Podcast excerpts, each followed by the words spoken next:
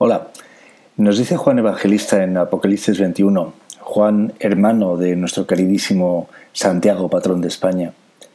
Entonces vi un cielo y una tierra nueva, porque el primer cielo y la primera tierra habían desaparecido, y vi la ciudad santa, la nueva Jerusalén, que descendía del cielo desde la presencia de Dios, como una novia hermosamente vestida para su esposo.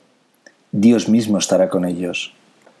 Vosotros sois la nueva Jerusalén, la ciudad de Dios, y Dios está entre vosotros.